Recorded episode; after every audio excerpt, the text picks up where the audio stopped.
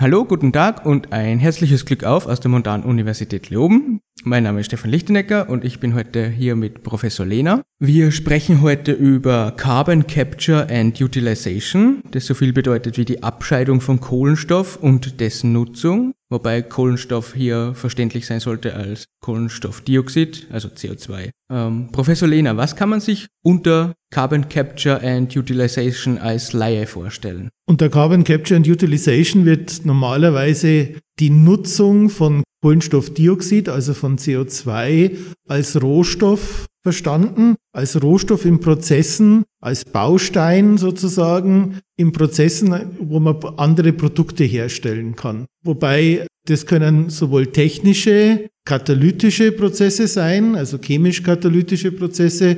Es können aber auch biologische Prozesse sein. Diesen biologischen Prozess, den wir alle kennen, ist, äh, wenn Pflanzen wachsen, dann entnehmen sie aus der Luft CO2 und wandeln das in der Photosynthese um und bauen damit Biomasse auf. Das ist eigentlich ein natürlicher Prozess zur CO2-Nutzung. Es gibt Forscherkollegen, die sagen, dass auch solche Prozesse unter Carbon Capture and Utilization fallen. Allerdings ist eine engere Begriffsbestimmung die, dass man CO2 in einem katalytischen oder in einen biotechnologischen Prozess umsetzt zu nutzbaren Produkten. Woher würde man denn den Kohlenstoffdioxid bekommen und welchen Tücken gibt es dabei? Nun, wir wissen ja, dass dieses CO2 das Gas ist, das wir aufgrund unserer technisierten Gesellschaft in großen Mengen in die Atmosphäre bringen, beispielsweise bei der Verbrennung fossiler Energieträger und dass dieses CO2 eben einen wesentlichen Anteil daran hat, dass sich unser Klima erwärmt. Also wäre natürlich die erste Idee zu sagen, man nimmt das CO2 aus der Luft wieder heraus. Solche Verfahren werden derzeit entwickelt, die heißen Direct Air Capture Verfahren. Dort versucht man also wirklich das in bei, im Moment haben wir so etwa 400 ppm, also sehr geringe Konzentrationen immer noch in der Luft.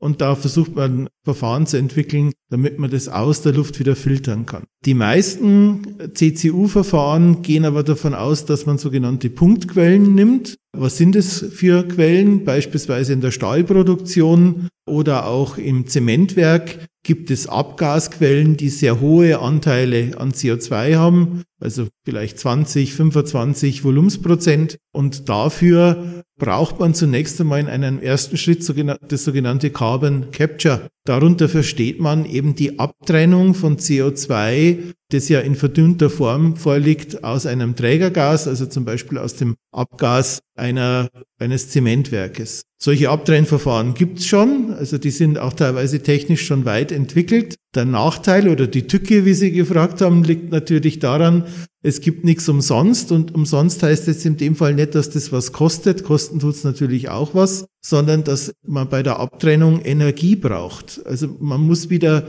Energie in diesen Prozess stecken und darin liegt die Tücke auch bei den CCU-Verfahren, weil wenn die Energie, die ich aufwende, um dieses Verfahren durchzuführen, wieder CO2 emittiert, dann kann es natürlich sein, dass das Ganze keinen Sinn macht, also dass ein Carbon Capture Verfahren zwar CO2 bindet oder auf der anderen Stelle aber wieder CO2 freigesetzt wird und darauf muss man besonders achten. Welche Produkte könnte man aus Kohlenstoffdioxid produzieren, welchen man nun hergestellt hat? Man kann eigentlich fast alles daraus produzieren, in dem Kohlenstoff enthalten ist, mehr oder weniger. Es gibt schon Verfahren, die CO2 nutzen als Rohstoff, ganz etablierte technische Verfahren. Die Harnstoffherstellung beispielsweise ist so ein Verfahren, die wird für die Düngemittelproduktion in der chemischen Industrie in sehr großen Maßstab umgesetzt. Es gibt auch ein neu entwickeltes Verfahren von der Firma Covestro, das ist ein deutsches Chemieunternehmen, die CO2 zur Nutzung für die Herstellung von Polyolen, das sind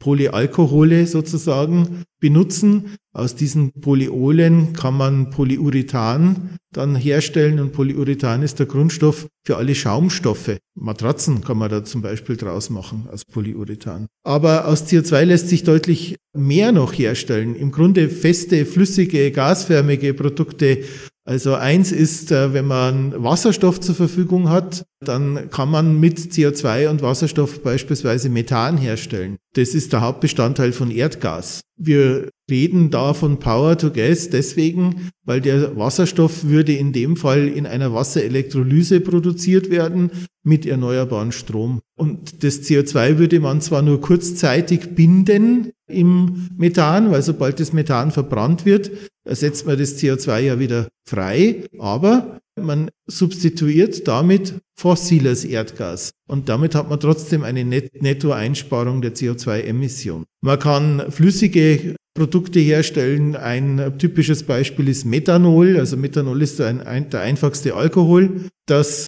Methanol ist eine sogenannte Plattformchemikalie. Das heißt also, aus Methanol lassen sich eine ganze Reihe anderer ganz wichtiger Stoffe synthetisieren. Dazu gehören Olefine beispielsweise. Und die Olefine sind wieder die Grundstoffe für die Herstellung von Polyolefinen. Zu der Gruppe gehört Polyethylen und Polypropylen. Das sind die Massenkunststoffe, die wir in der Verpackungsindustrie verwenden. Das heißt also, wir könnten tatsächlich aus CO2 ganz wertvolle Produkte herstellen. Man kann CO2 auch binden in Form von Carbonaten. Äh, solche Carbonate können in der Baustoffindustrie als Füller zum Beispiel verwendet werden. Das heißt, in solchen Anwendungen wäre es dann ein festes Produkt und äh, solche Baustoffanwendungen würden wahrscheinlich das CO2 auch am längsten binden. Weil wenn Sie denken, dass ein Haus aus einem mineralischen Rohstoff errichtet wird, in dem auch CO2 mit eingebunden worden ist, dann kann das über Jahrhunderte hinweg dann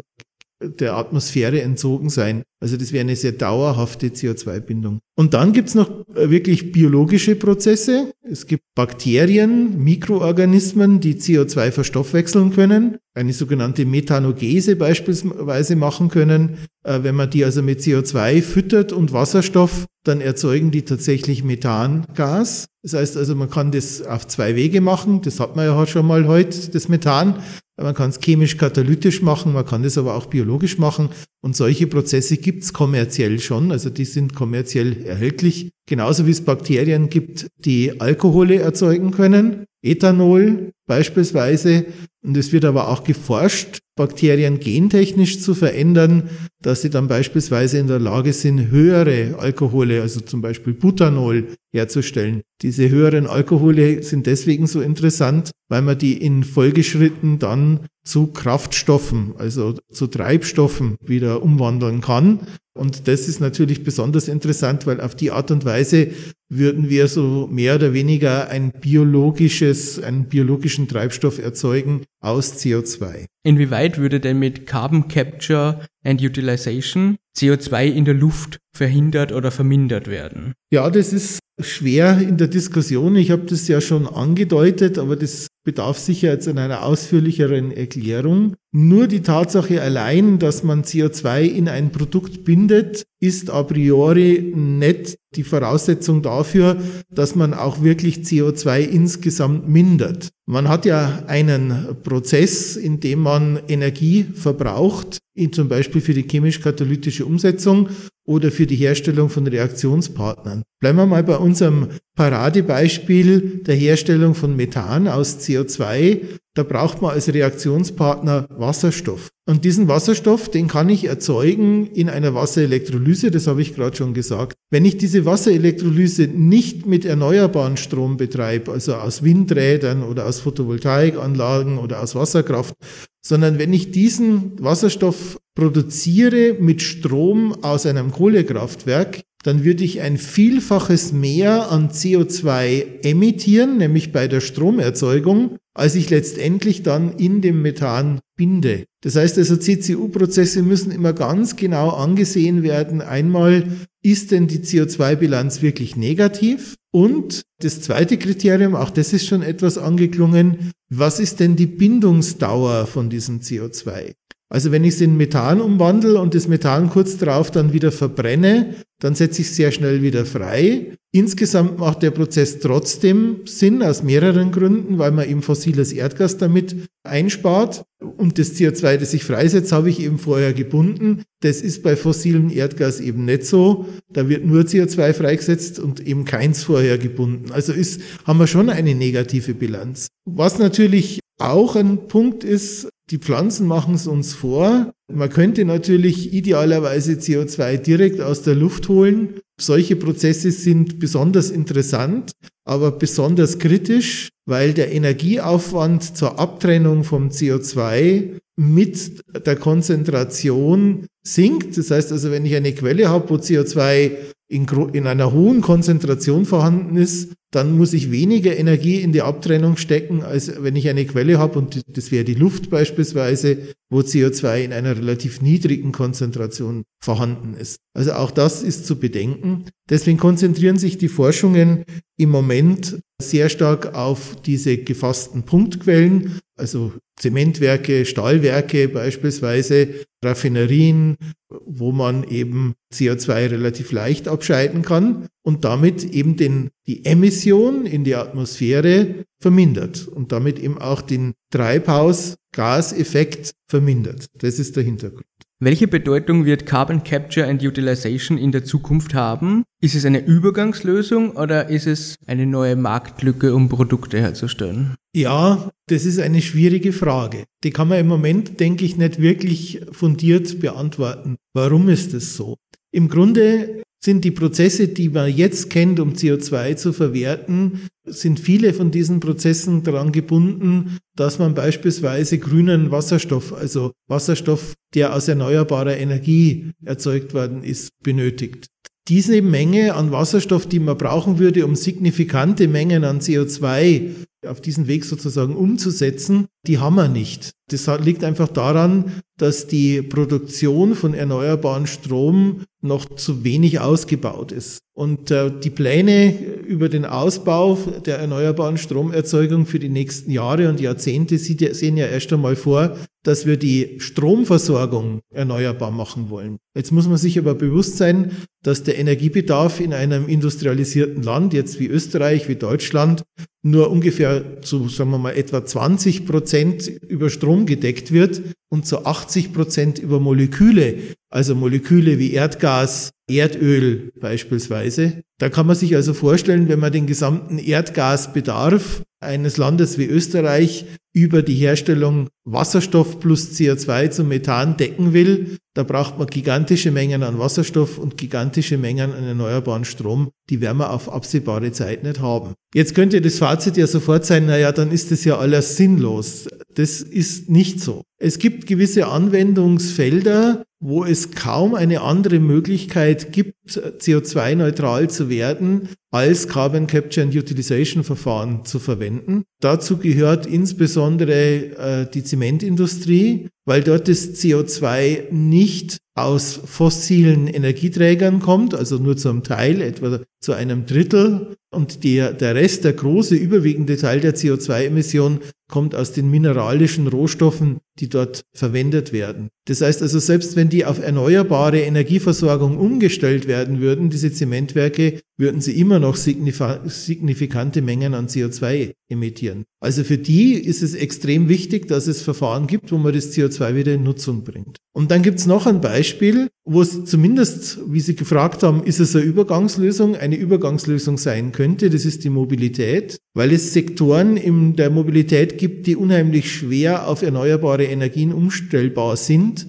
Ich nenne äh, jetzt einfach mal den Flugverkehr. Denken Sie mal an eine große Passagiermaschine, die wird mit Kerosin betankt und die fliegt dann von Österreich in einem Satz bis nach Los Angeles oder bis nach Tokio, also um die halbe Welt. Solche Passagierflugzeuge können sie nicht elektrifizieren und man kann auch die kaum auf erneuerbare Energieträger umstellen. Der Grund ist, man braucht die hohe spezifische Energiedichte von den flüssigen Kraftstoffen. Und da ist CCU eine ganz prima Möglichkeit, weil man kann flüssige Kraftstoffe wie Kerosin tatsächlich aus CO2 herstellen. Natürlich brauche ich wieder den Wasserstoff dazu, aber man kann eben CO2 umwandeln in zwei Stufen, chemisch-katalytisch über die sogenannte Fischer-Tropsch-Synthese und erhält dann synthetische Luftfahrttreibstoffe.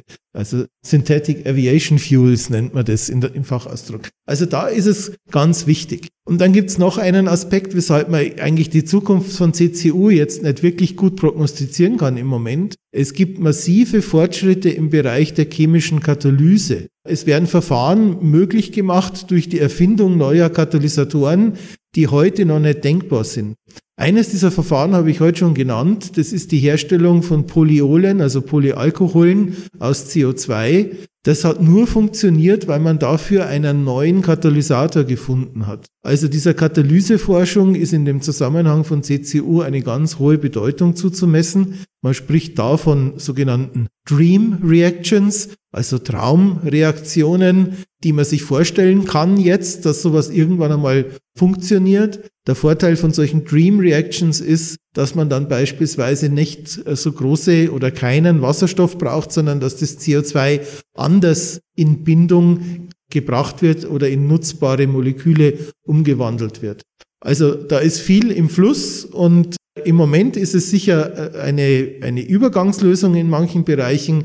Es kann aber in den nächsten 10 bis 20 Jahren doch einen wesentlichen Beitrag zur Verhinderung Erderwärmung leisten. Das ist durchaus möglich. Die Prognosen sagen, dass bis zu einem Drittel der anthropogenen, also der menschlichen CO2-Emissionen über CCU-Verfahren in der Zukunft, also nicht heute, aber in der Zukunft möglicherweise reduziert werden können. Also das wäre ein ganz signifikanter Anteil dann. Das sind die, die, die tollsten Prognosen und dann gibt es auch Prognosen, die sagen, dass man vielleicht ein paar hundert Millionen Tonnen an CO2 jährlich damit verwerten kann. Das wäre dann eher ein marginaler Anteil, wenn man weiß, dass wir annähernd, nicht ganz, aber fast 40 Gigatonnen CO2 derzeit jährlich in die Atmosphäre emittieren. Professor Lehner, was ist denn nochmal genau Katalyse, beziehungsweise was sind nochmal genau Katalysatoren? Also von der Definition her ist ein Katalysator ein Stoff, der eine chemische Reaktion ermöglicht, aber dabei selbst nicht verbraucht wird. Man muss sich das so vorstellen, bleiben wir mal bei dem Beispiel, wir stellen Methan aus CO2 her. Wir haben als Ausgangsstoffe die Gase Wasserstoff und CO2 und äh, die wollen wir reagieren lassen zu CH4. Wenn Sie diese Gase mischen miteinander in einem Reaktor und dann aufheizen und den, den Druck erhöhen, werden Sie keine Umsetzung zu CH4 beobachten können, weil die sogenannte Aktivierungsenergie, das ist sozusagen die Schwelle, über die man treten muss, damit die Reaktion in Gang kommt, die ist äh, viel zu hoch. Aber wenn man einen geeigneten Stoff beimengt, der die Reakt an der Reaktion gar nicht teilnimmt, aber die ermöglicht, dann kann die Reaktion stattfinden, dann findet die auch statt. Ein geeigneter Stoff ist einfach metallisches Nickel, das man in geeigneter Form auf einen Festkörper aufbringt und dann wird CO2 und Wasserstoff an dieser Nickeloberfläche umgesetzt, immer wieder und immer wieder, ohne dass das Nickel dabei verbraucht wird, zumindest in der Theorie. Also das ist ein Katalysator und die Reaktionen, die ablaufen an einem Katalysator, das sind katalytische Reaktionen oder man spricht ganz allgemein von Katalyse. Danke, Professor Lehner, für diese Erklärung von Carbon Capture and Utilization. Ich werde Sie jetzt wieder entlassen und sage danke. Ja, danke auch von meiner Seite wieder für die Einladung. Ich hoffe, ich habe es einigermaßen verständlich rübergebracht. Auf jeden Fall. Dankeschön.